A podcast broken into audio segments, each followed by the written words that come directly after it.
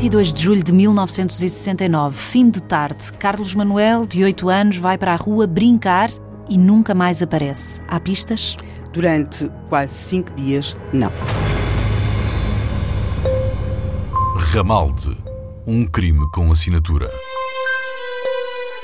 Os dias passam, a polícia regressa aos locais aonde já tinha ido, volta a vasculhar, volta a procurar pistas, mas não aparecem. Não. Até dia 27 de julho. A 27 de julho, há um agente da PSP que regressa a um dos locais onde a PSP tinha estado já mais do que uma vez. É a Bolsa do Martins. Estamos, a falar de um matagal que ficava mais ou menos a 300 metros da casa do Carlos, na rua de Requesente. Estamos na cidade do Porto. Estamos na cidade do Porto. E aí, finalmente, descobre o cadáver da criança. O cadáver da criança estava tapado com arbustos e com fetos. E não é irrelevante para o desfecho desta história que ela estivesse tapada com várias plantas, nomeadamente com fetos. Os fetos são umas plantas que partem facilmente, que se agarram à nossa roupa. Portanto, vamos ficar com essa vamos pista. Vamos ficar com esta pista.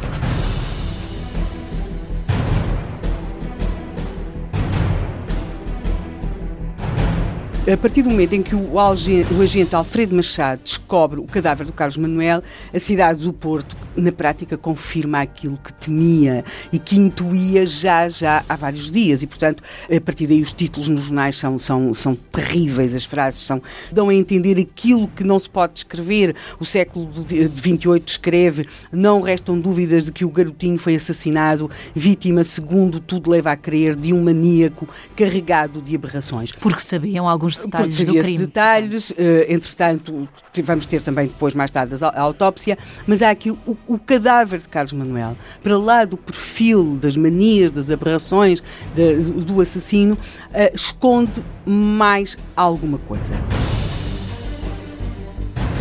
o corpo é descoberto por um agente da PSP. Mas a partir do momento em que o cadáver é descoberto, ou chega mais polícia e chega também a polícia judiciária ao local. E o que é que encontra? Há um inspetor da PJ que uh, chega ao local pouco depois do cadáver ter sido descoberto e ele descobre debaixo do corpo do Carlos Manuel um pequeno papel que, tal como os fetos, vai ter um papel muito importante na investigação. Mais uma pista. Mais uma pista, mas esta é uma pista muito séria. Esta pista era um pequeno talão de pagamento. E isso. De uh, ordenado. De ordenado. Chamava-se pagamento de féria. E não era um ordenado qualquer. Era um ordenado semanal.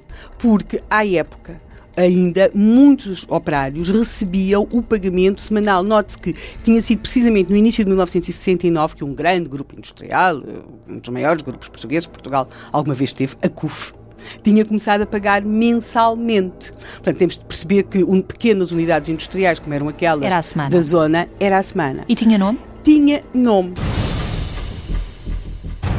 O facto de nome não chega. Tinha um nome, era o um nome José Pereira. O talão não tinha data. E podia ser uma só, coincidência. Só tinha, está. exatamente. Mas para lá disso, correspondia àquela semana. E era ou não? Vamos ver. José Pereira existe de facto, é um, um operário numa fábrica das redondezas, foi fácil perceber uh, que homem era, mas a primeira preocupação vai ser perceber se é daquela semana. E chega-se àquela conclusão, apesar do talão não ter data, que o talão é daquela semana. E porquê é que é um talão de pagamento daquela semana?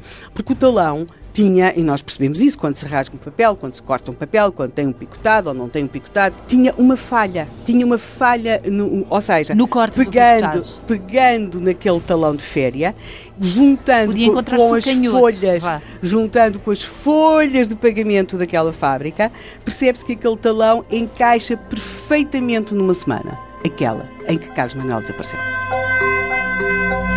Há um homem que está identificado, há um talão de féria de pagamento de ordenado que corresponde precisamente àquela semana, não quer dizer que aquele homem esteve naquele local no dia em que Carlos Manuel, ou, ou na véspera, ou na antevéspera em que Carlos Manuel desapareceu. Então estava encontrado o assassino, ou não? Não, não, porque entretanto temos dois homens que confessaram o crime, confessaram ter violado e matado Carlos Manuel. E José Pereira não confessa nada.